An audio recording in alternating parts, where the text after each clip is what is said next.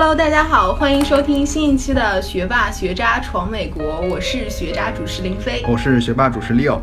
对，今天来录节目我特别开心，因为呢，我们今天录音室来了一位现实版的小鲜肉靳东。对，因为前段时间呃这部电视剧很火嘛，就是我的前半生，我的前半生，然后讲了一些咨询人的一些生活吧。对，对我就感觉啊，让国内的一些人对一个咨询行业有一个颠覆性的认识吧。对，就是可能大家在我的前半生里面看到的咨询行业里面的从业者都是衣着光鲜、西装革履，然后每天出入一些非常高端的场所啊或者公司之类的。那今天我们就来给大家揭秘一下咨询行业到底是一个怎么样的真实情况呢？对，那首先我们让今天的嘉宾啊符号跟我们听众朋友打声招呼吧。嗨，大家好，呃，我是符号，就符号的符，符号的号，就是这一模一样的这两个字。对，名字超好记。对对对，名字很很有特点。然后看到符号本人，感觉真的是这个小鲜肉版的靳东，是吧？啊，那我们就首先开始吧。我就觉得，首先我们这个节目叫“学霸学渣闯美国”嘛。那啊，你自己觉得你自己是学霸还是学渣？因为从你的背景来说，好像是个学霸，是吧？我我其实觉得我是一个学苏，就是 看上去很学霸，然后一碰就变成了渣渣这种。然后其实我觉得我是比较学渣的啦，因为我曾经试过读 PhD，然后中途就读了个 Masters，拿了硕士学位之后就结束了。所以我觉得曾经有个做学霸的机会摆在我的面前，我没有珍惜，所以我还是我觉得还是学渣吧。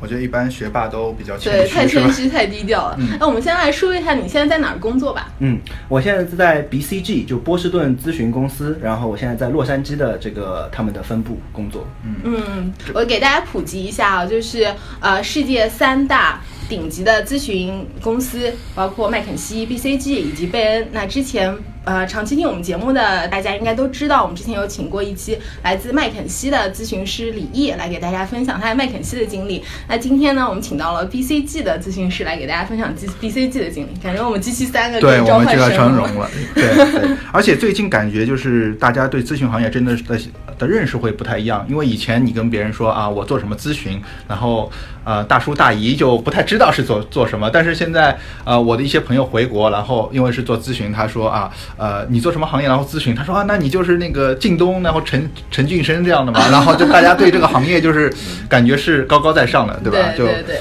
呃，所以说，但是对看看到呃符号这个背景，我觉得也是非常强大，因为波士顿啊，consulting 是一个就三大的咨咨询公司嘛，是真真的非常啊呃，在那边工作是非呃非常值得尊敬的。然后我们回到主题，呢我们前面说了学霸学渣闯美国，前面你自己说了是学苏对吧？啊，但是后来我们就是第第二个问题，一般是闯美国嘛。那我们就是觉得每一个学霸或者学渣或者学苏都有自己闯美国的故事。那我们就就是说一下，你当时为什么有机缘巧合准备来闯美国，是怎么样一个契机呢？嗯嗯。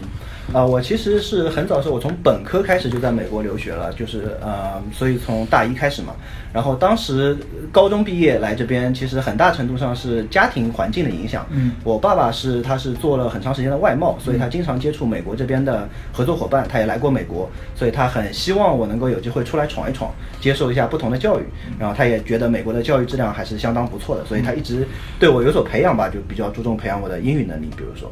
然后另外一方面就是我我高中是在上海外国语学校上外附中读的，然后那边的出国氛围也非常浓，嗯，就是我的同学们大概有三超过三分之一的人都会选择出国，所以当时有一个算是水到渠成吧，就是氛围很好，然后家里也比较支持，所以就自然而然的就是在高中毕业的时候就有这个选项，然后就去尝试了一下。然后就呃顺理成章的来了。所以说你就是来美国读的是大一，然后在国内时候就是在准备美国的这边高考的东西嘛？对对对，就是 SAT。所以说现在这也是个趋势吧？觉得很呃，因为林飞你是是国内读本科来这边读研究生，但是我觉得现在越来越趋势，很多人就是在高中时段就开始准备。对，现在留学应该是越来越年轻化了，就是很多人可能高中的时候就来美国，甚至于初中的时候就来美国。嗯，对，是这样的。然后还有一个很好奇，因为从符号。靠你的一个背景来说，你呃在美国读的呃没有读一个就是综合性，我们就是耳熟能详的一个大学，但是你选的是美国一个精英教育的一个文理学院，而且是在纽约的。因为我们之前也做过一两期的文理学院的一个概念，因为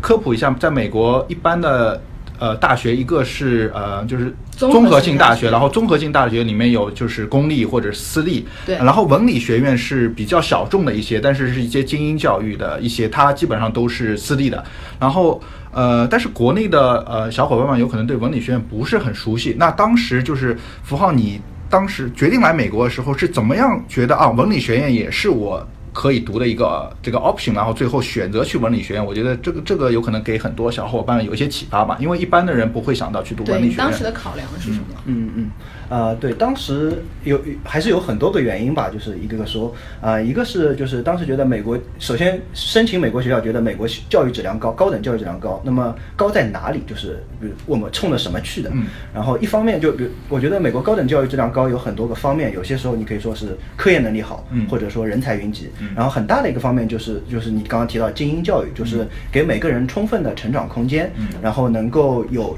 很多的成长的资源提供给你，就比如说你能够近距离的接触各个教授，诸如此类的。然后我觉得文理学院就是这个很好的一个反应，就是呃，它的课堂的。师生比例比较小，然后你可以近距离接触各个教教授。然后当时的师生比例大概是多少？呃，就一比十以内吧，就看就是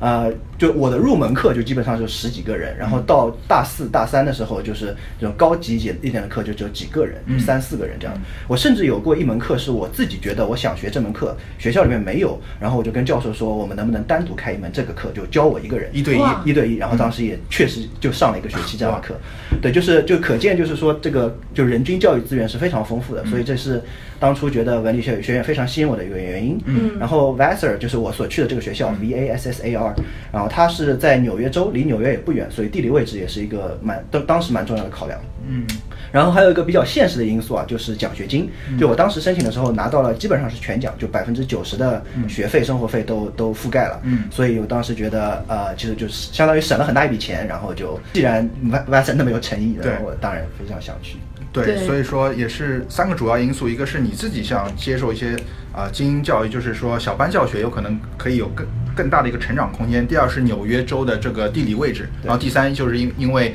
说俗一点就是有钱嘛，是吧？对，但是这也是很大的一个原因，因为四年嘛。对，因为在美国的本科教育，特别是这样的私立的教育，实际上学费是非非非常贵的。对，尤其在纽约，对生活成本这么高的地方。对对，所以说也是个综合考虑。但是我还有一个问题，就是说国内的小伙伴们对文理学院这个认知。不多，因为信息量不大，大家有可能都是奔着长春藤大学啊，或者一些很有名的啊综合性大学。但是你当期的信息量是怎样？就是在国内的时候，你怎么能了解？哎，文理学院实际上是一个非常好的一个教育方式。你自己做做了很多 research，还是说有一些周围的朋友给你带来一些文理学院的一些信息？嗯，对，当时除了自己做了点 research 之外，还有就是以前毕业出国的学长学姐，嗯，会来跟我们说，其实你们很多人不了解这个，你们可以多去看一看，多了解一下。他们给我们做了一些介绍吧，所以当时也算是感谢学校有这样一个氛围，有这样一批校友，嗯，所以就呃有对这个有更多的一点了解，嗯嗯，对，因为有可能像林飞，我不知道你当时对文理学院来美国之前是有一些了解吗？还基本没有？因为我也是来美国之前对文理学院完全就是在美国读了一两年以后，我也是对文理学院没有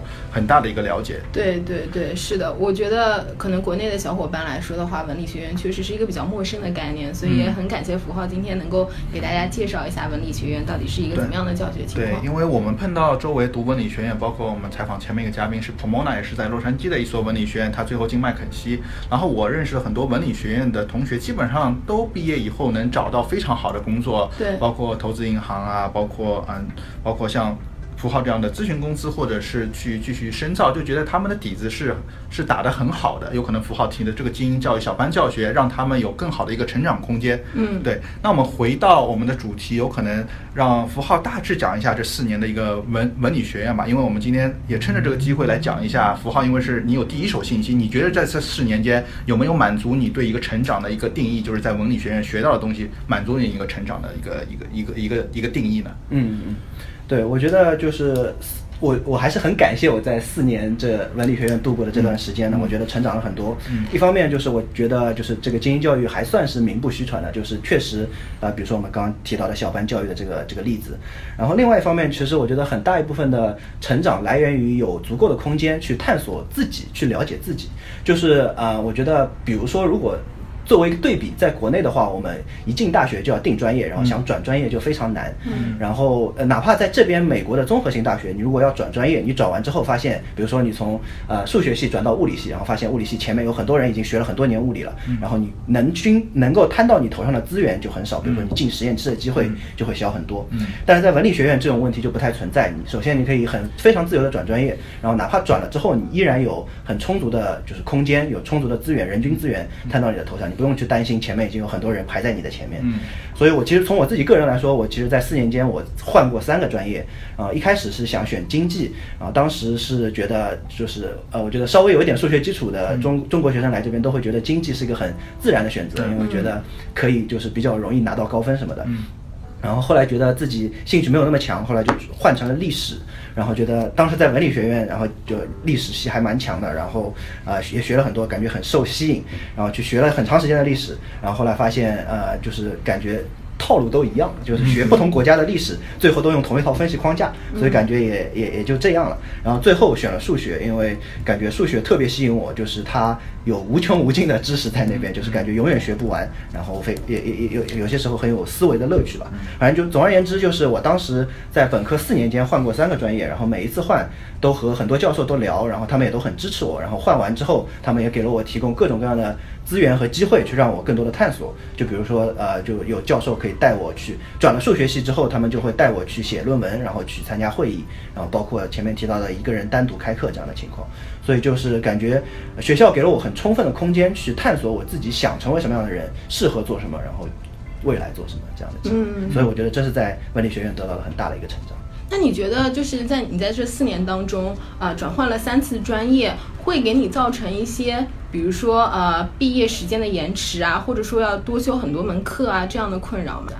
呃，我觉得还好。一方面可能是因为文理学院课业还不算那么严，然后另外一方面就是其实自己。在探索这个的话，其实不会觉得辛苦。就是就是，如果从外人来看，一个人学了三个专业，然后可能会你会觉得这个人很辛苦，学了很多课。但是你作为局内人，你自己一路在探索，其实都是这是必然的。然后自己在这个过程中不会觉得那么辛苦，就是就是一个必然的过程吧。嗯，而且经历了这样的过程之后，你可能会更清楚什么东西是适合你的，或者你未来想要做什么样的方向。对对对，我觉得就是我我个人觉得就是成长这件事情，就最大的。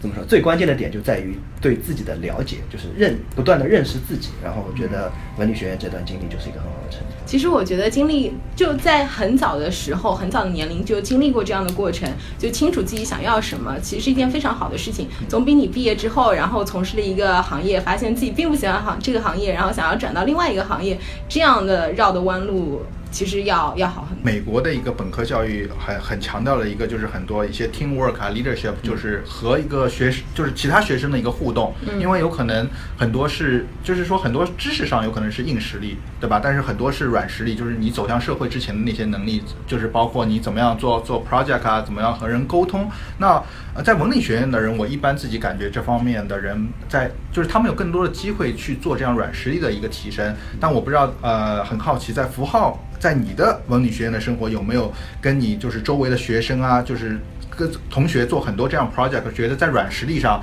就是听就英语方面听说读写，包括你的一些啊 project 的能力，包括沟通的能力，会得到一个很大的一个质的质的提高嘛？嗯嗯嗯。呃，我觉得这一点也是文理学院，至少我们学校非常强调的一点。我我们就是非常强调沟通能力，然后听说读写 communication，但是呃各方面的 skills 能力。然后就包就一个反映的能够反映这个点的地方在于，就是我们所有的科就所有的系，它都有这方面的课，就是如何在这个系这个专业里面啊增强你自己的听说读写和沟通能力。就是哪怕是数学系，都有一门课，就是告诉你你怎么样解释向别人解释这个数学的概念，然后怎么样用呃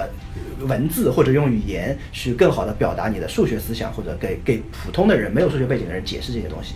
所以在我们学校，就是这个是一个非常怎么说呢，一直被强调的一个理念，就是我们要不断的训练这个，然后在我们在每天每次上课的时候，都会或多或少的有这点耳濡目染吧。所以我觉得整个氛围就是大家要有有有这么样一方面的往这个有意识的训练。嗯，我相信这些训练也为你将来在 consulting 呃公司工作也打下了一个非常好的基础。那我还有一个很好奇的问题，对文理学院，因为我们很多中国学生来美国，现在特别是呃最近几年来美国最大的一个呃问题，就觉得我去读了一个大学，然后好像中国人特别多，我感觉来了一个假的美国，就感觉啊。我不知道林飞有没有这个概念，因为我自己的感觉，就周围的呃，特别是一些大城市，感觉呃，好的学校中国人越来越多，然后。呃，很多人就觉得，因为综合大学，像我前面说，我可以躲，因为很多东西我就觉得啊，有呃，可以就是大家一起工呃一一起工作，我就觉得在这种情况下，有可能我们就觉得，哎，我我们就是没有很多的一些机会去跟美国人接触，就感觉没有利用到很多美国的资源。但是我不知道符号在你的这样，因为你提到文理学院一个很就是一个很小的环境，那你觉得你没有来一个假的美国吗？应该没有 对对 呃，因为当时就是我当时入学之后，我们这一届中国同学可能就就占整一届的可能百分之十，百分之五都不到，嗯，所以就是大部分都是美国学生，然后然后我们也就是有各种各样的机会跟美国学生一起。就是说玩也好，上课也好，做项目也好，都有各种各样的机会。就比如说上课就不说了，这么小班一起做项目，然后很有可能当时我是我们数学系唯一一个中国人，所以就就这一届唯一一个中国人，所以就肯定同学都是都是美国人了。嗯，然后然后如果是平时玩的话，我们住学校的宿舍，然后学校宿舍每大概每四五间房间是一个一个组，然后大家都是一起出去玩，然后一起比如说宿舍间的比赛也是作为一个组，嗯，去比赛，所以就是就教了很多，就是大家一起出入，然后一起吃饭玩什么的，就很关系就很好，所以就就。交了蛮多美国朋友，嗯，对，就自然而然，他这个氛围就。就让你更容易去融入这个美国社会嘛，对吧？对，感觉我们这一期给文理学院做了好大的一个广告。对，但是我们也是想给我们听众朋友带来更多的信息嘛，因为从我们自己的角度也对文理学院没有个很清楚认识，所以说符号今天给我们带来很多有用的信息。我感觉之后有可能我们听众朋友也可以对文理学院有更多了解，除了申请本身的那个啊，就是综合大学以后，文理学院也有可能是一个很好的，就是来美国留学的一个一个一个方案吧。我觉得。那呃，符号。你在文理学院经历了四年，毕业之后你去什么地方就业了呢？还是说你有申请其他的更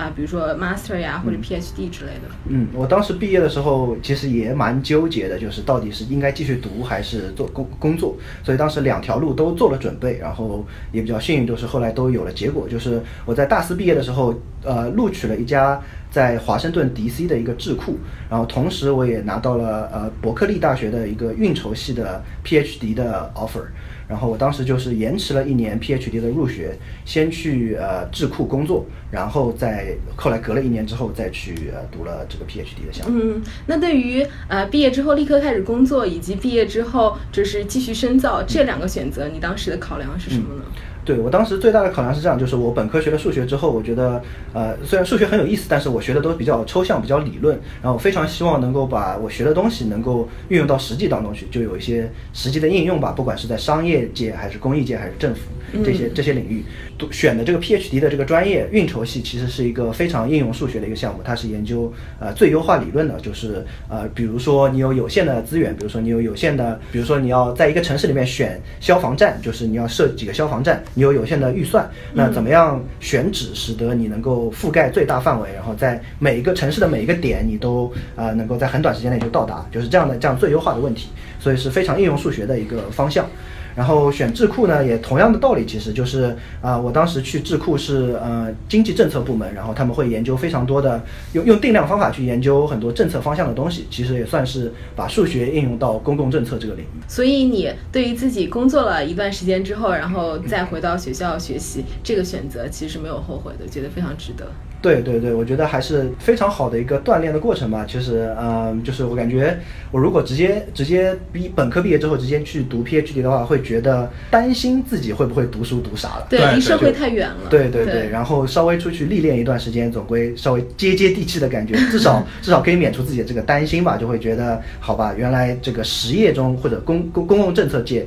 对数据的应用是这个样子，或对数学的应用是这个样子。那我有对在未来读书的时候也有更更好的方向吧，就是。哦，我现在学的这个东西，可能之前我在智库的时候可以怎么怎么样用，所以有更多的可以说背景吧。对，就是把理论和实践都结合。像前面呃符号说的，他申请这个 PhD 呃是伯呃伯克利的，一般现在都是五年，所以说又是一个很长的一个一个周期吧。因为我感觉自己刚刚来美国读了四年，然后直接如果再去读五年，感觉这个周期还是非常长的，是吧？对。所以说这一年的智库的应该也是呃给你自己带来了一些很多的怎么样把学的东西利用到实际中了，对吧？对。那最后一年以后，那你就是呃到 U U C Berkeley 去去呃去学你这个 PhD 的这个这个项目了，是吧？对对对。对，当时怎么样去？呃，会选择伯克莱呢？因为你当时是在东部嘛，然后伯克莱又是西部的一所非常有名的学校，当时有一个怎么样的一个思考过程？但伯克利的运筹学非常好。对对对，就是这是最大的原因，就是呃。呃，就是它是运筹系，在美国范围内或者在世界范围内，应该差不多能排到前三吧。就看不同的排名，有有的人排前第一，有的人排第三。这样就是，啊，对，就是它的这个戏非常好。然后，另外就是他给奖学金给的多。又又说的又来了，对，但这也是非常重要吧，因为是五年的一个一个 commitment。学霸学渣闯美国，海外游子的大本营。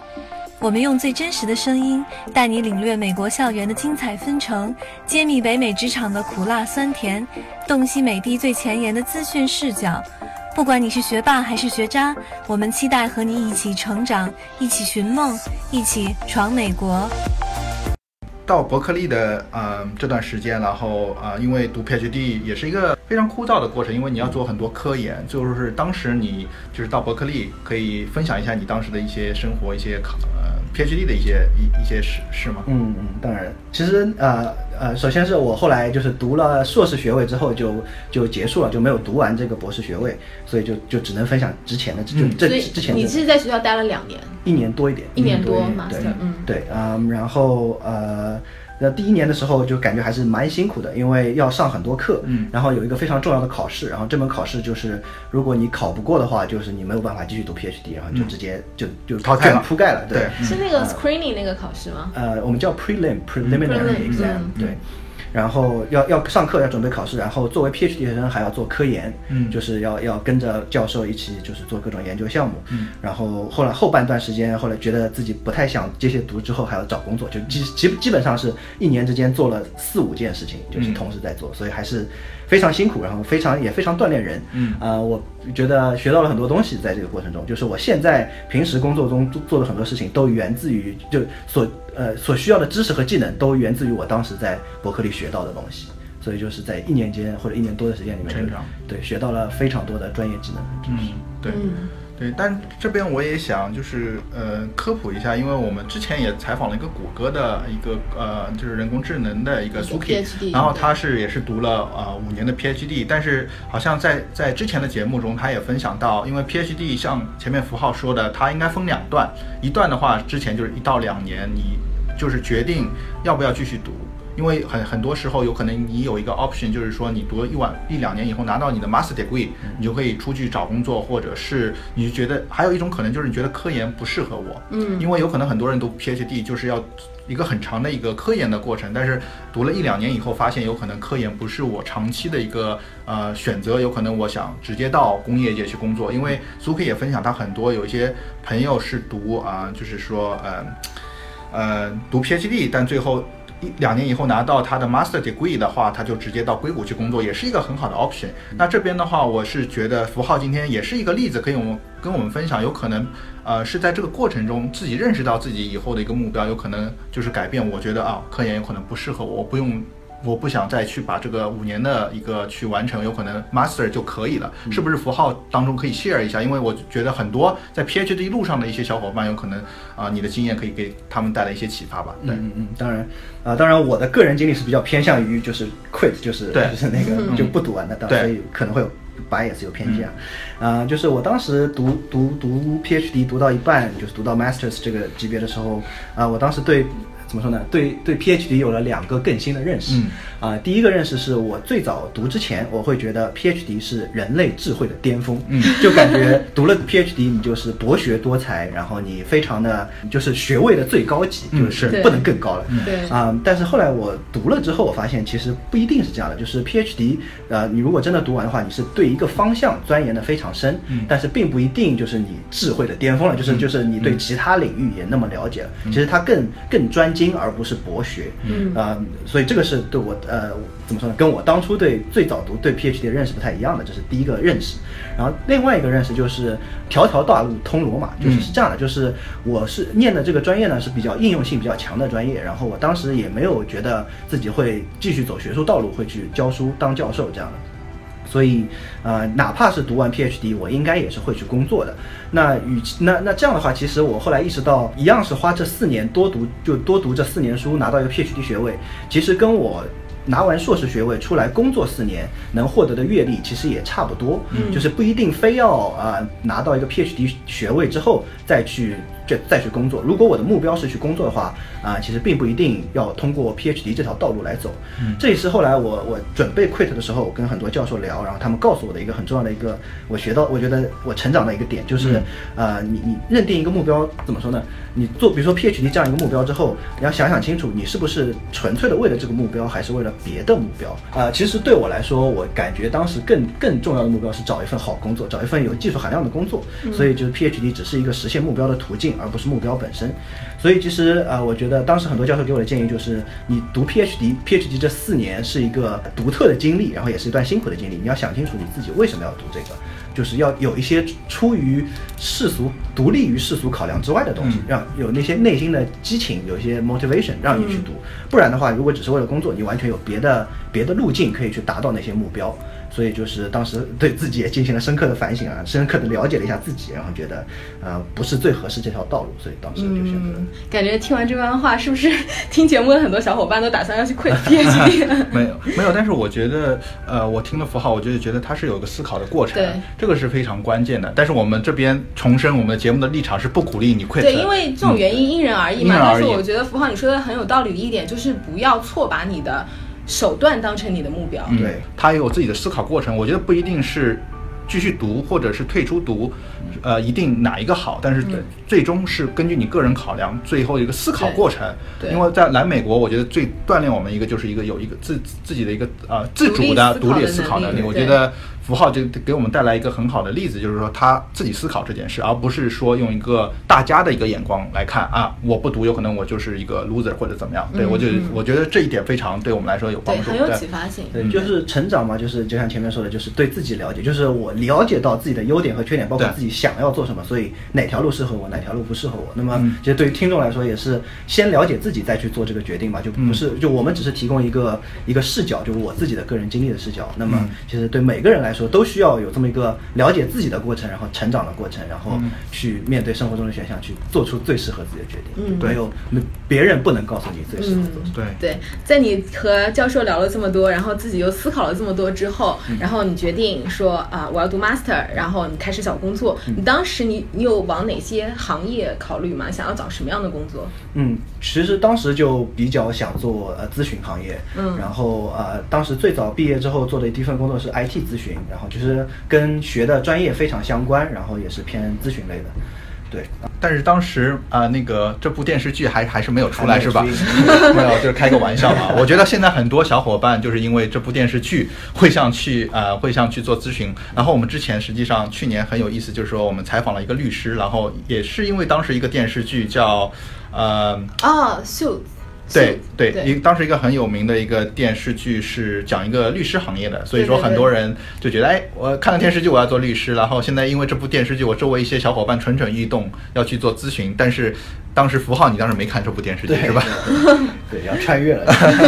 嗯，对，当时没有，当时是其实也是有好几个原因啊，然后有有一些就是。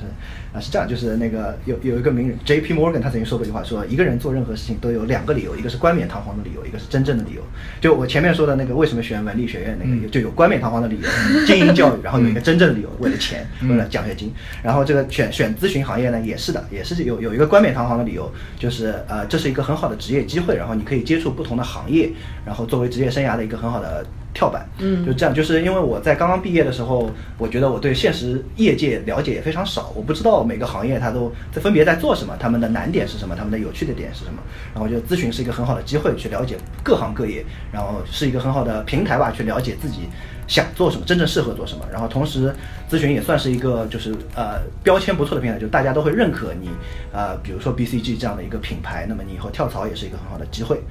这是这是一个冠冕堂皇的理由，然后我觉得真正的理由是是这样，是我觉得我我的性格很适合做这个，就是我是一个适合给别人出主意而不适合自己拍板的人。就比如说你问我中午吃什么，我会告诉你说，你看饭店 A 它的优点是和缺点是什么，饭店 B 它的优点缺点是什么，然后我告诉你你选吧。我是一个选择困难症的人，然后我也是喜欢给别人出主意而不喜欢拍板的人，所以我觉得基于这个性格，我觉得很蛮还跟咨询行业比较搭，就是比较匹配。所以这是我从内心深处喜欢做喜欢做咨询的一个原因。那你现在你你在咨询行业已经工作了多少年了？呃，两年多一点。两年多一点。那在这两年多的过程当中，你觉得哎，真实的咨询行业跟你当时的预期是一致的吗？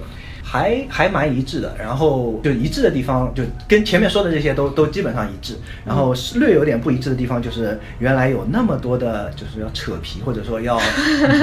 要撕，就是就是不光是跟客户，还要跟自己的队友跟跟同事，就是就你你们前面也提到，就是说沟通能力这点在工作中非常重要，然后我也非常同意，就是就是真的是无时无刻不需要沟通。你可能会觉得，就是我们我们外界会觉得，我咨询很光鲜，你跑到这里，然后呃放一个很很很好看的 PPT，然后问题就解决了。嗯，其实，在现实这个过程中，你要你要做很多的沟通，很多的妥协让步，很多的谈判，再去得到最终的结果。所以，其实就是呃在光鲜的背后吧，可以也有也有非常非常非常多辛苦的过程。这点是就是当时。当然，还没有进这个行业之前就没有看到。其实我相信，就是在听我们节目的很多听众，其实对咨询并没有一个非常明确的一个概念。然后，能不能给大家介绍一下，就是你作为一个咨询师，你的 typical day，或者说你的 typical project 到底是什么样子的？嗯，对。因为我的前半生里面的咨询有可能也是个假咨询嘛。对 对对，对，呃，对，可以啊。就是当然，这个其实这个你刚刚提到这个问题，很多人都会问咨询行业的人，然后咨询行业的人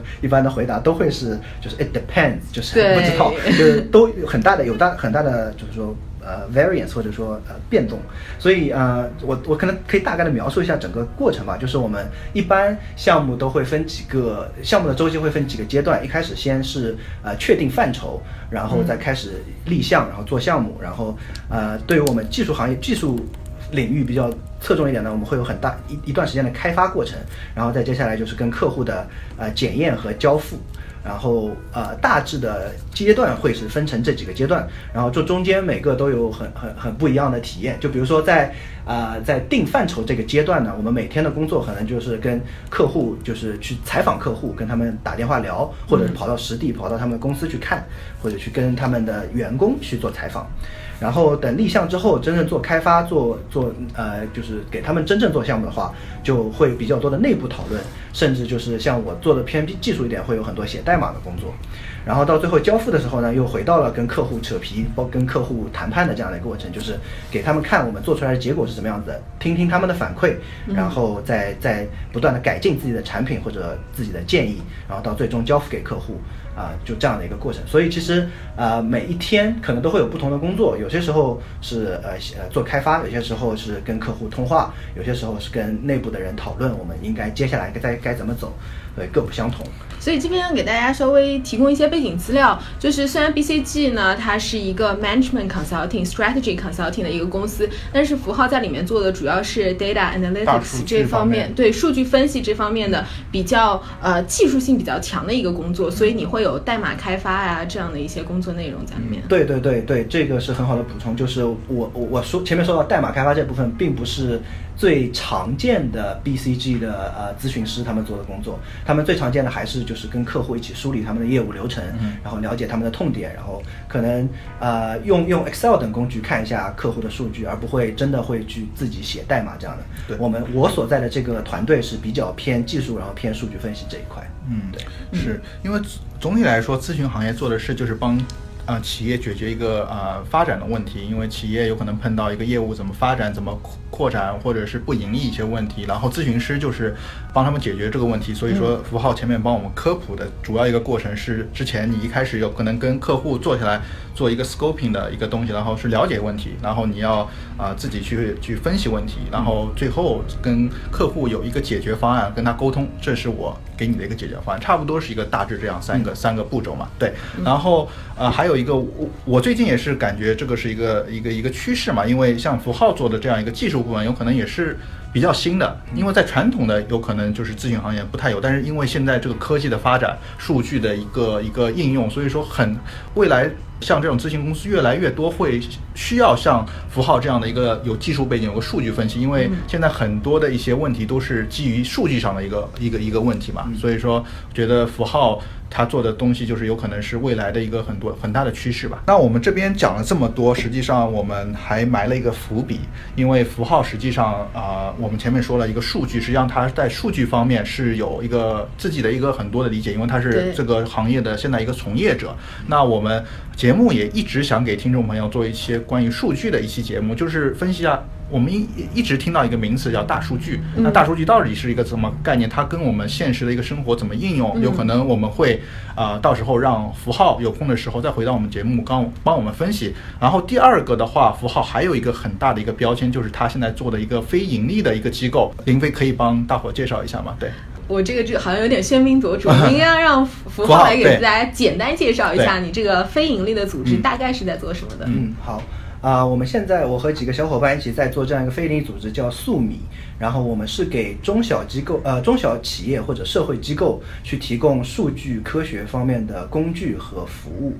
啊，我们分几种业务模式吧。第一种就是短期的咨询项目，就比如说一个公益机构，他们比如说要管要要更好的管理他们的基金会的钱，那他们有一堆数据，他们不知道怎么处理，我们可以帮他们做一个两到三个月的这样一个咨询项目。然后我们还有一种模式就是更长期的，就是我们自己慢慢的研发和开发产品。就比如说我们现在正在做的是，啊，给一个呃养老院去提供他们的追踪老人的这样健康的这样一个。这样一个呃服务或者平台或者产品，我们现在还还在研发阶段，所以还比较早期，所以就是呃会有不同的服务，但总体而言都是去服务社会机构，还有呃中小企业，给他们提供一些数据科学的这方面的能力。嗯，而且这样是一个非盈利机构，你们是不收费的？呃，我们收非常非常低的费用，其实这个是一个很好的点，其实就是呃你如果完全不收钱，嗯，对方是不上心的，对对对，就是一个免费的尝试，他们他们可以随便来，然后他们你稍微问他们收一点点钱，他们就会就会那个。觉觉得这个是是个投资，然后他们会更更他们会更配合你的工作，所以只是象征性收费。对，因为从这个素米来说，有一个项目我自己也非常感兴趣，就是它叫 Teach for China，就是美丽中国，就是帮助啊，因为中国一直叫叫到乡村支教嘛，有可能西部支教，有可能现在。呃，美国有一个很有名的机构叫 Teach for America，应该很长，应该已经成立很久的一个非常有名的，就是美国的一些名名牌大学或者很好的大学毕业生，他会到国外的一些落后国家去支教两到三年。然后中国现在也有一个组织叫美丽中国，在做同样的事，而而我们的符号同学有可能就是帮他们做了一些很多数据的方面，帮他们啊管理了很多啊，帮他们更好的去经营吧，然后匹配教师和那边师生的资源，然后。那我们就是埋一个伏笔，有可能之后感觉感觉剧透太多，剧透太多，嗯，但是但但是我觉得是值得的，对对对，啊，所以说之后我们有机会让符号再回来帮我们讲一下啊大数据和他做的素米，包括美丽中国的一些事情，然后但是今天我觉得我们节目已经讲了很多，因为我们就认从从符号这个角度认识了作为一个咨询师怎么样来闯美国，然后他的一个文理学院的故事，包括他怎么样去在 PhD 这个路上最后选择直接去工业界，我觉得。很多还是对我们很有启发的。对，我觉得最重要的就是说，如何规划自己将来职业发展的道路，以及如何找到自己真正的兴趣所在。我觉得这个带给我们非常多的对。然后对我帮助最大，有可能啊，我们叫闯美国，实际上符号给我们定了一个闯美国的概念，就是自己的一个成长和认识自己的一个过程。我觉得这个是非常重要，因为在闯美国公。每个人都有自己的故事，但是故事的本身实际上两个定义，一个是自己的成长，一个是在这个过程中认识自己。所以说，我觉得每一位学霸学渣在闯美国过程中都应该去做这两件事。嗯，对。那么今天内容很多，感觉干货很多。对，是的。那今天也非常谢谢符号来到我们节目，给大家分享了你在美国不管是求学呀还是工作的经历。真的是对大家非常的有用，非常对。最后说一下，我们前面说了靳东嘛，就是符号跟他做的一样，同样工作，但是从颜值上，我们的符号也一点不差，是吧？对，完胜了，我觉得应该是。老老腊肉吧。对，所以说如果有想要符号照片的同学，能不能我们可以让他们发到我们的那个。就是微信号的后台，我们可以把你发到符号，经过符号同学的同意，是吧？愿意分享一下自己的颜值吗？啊，这个这简直是拿不出手。没有开玩笑了，对 对。但是我们今天觉得这期节目给大家带来很多知识嘛，那我们也希望啊后面的节目符号再来我们做客，帮我们分享其他的一些故事吧。对，如果你想了解大数据、数据分析在工业界或者说是在非盈利组织当中的应用的话，就千万不要错过我们下一期的节目。嗯，对，好，那这就是我们这期的学霸。学渣闯美国，感谢大家，谢谢。